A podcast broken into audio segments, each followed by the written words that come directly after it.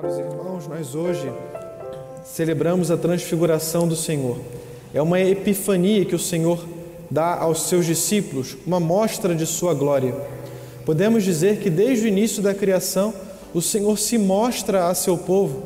Se mostra através da nuvem, através do vento, através do fogo e sumamente o Senhor se mostrou ao seu povo em seu Filho Jesus Cristo. E o Senhor, não só se contentando em mostrar em sua natureza humana, quis também mostrar a sua glória. Os discípulos ficaram abismados com aquela visão, mas para nós que temos fé, devemos olhar ali na verdade e contemplar um outro mistério.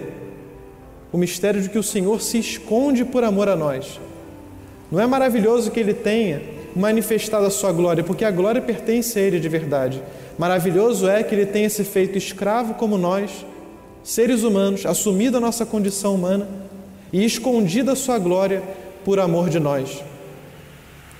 Devemos pedir ao Senhor fé para que possamos purificar a nossa vida, as nossas ações, os nossos atos. O Senhor Jesus mostra-se aos discípulos, não se mostra a todos, porque a cada um ele se mostra como é devido. Muitos ficam frustrados porque esperam de Deus aquilo que querem que Deus se mostre Deus faça em sua vida. E isso é causa de grande frustração em nosso coração.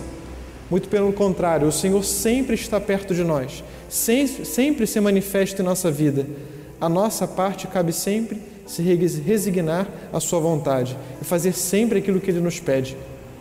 O Senhor assumiu a nossa condição humana e nós, para que nós pudéssemos ter também a Sua condição divina. Assim como o ferro, quando ele é esquentado né, a muitos graus no fogo, ele já não parece mais ferro, e sim fogo. Assim também devemos ser cada um de nós.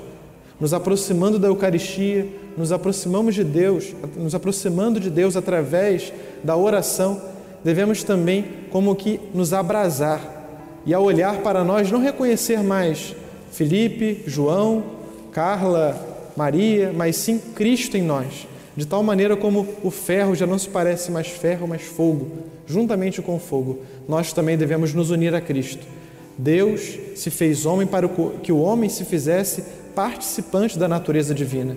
Nós, pelo batismo, já fomos adotados, mas o Senhor quer de cada um de nós a fidelidade diária, para que assim, no final de nossa vida, sabe Deus quando, estejamos prontos para nos unir a Ele plenamente e eternamente.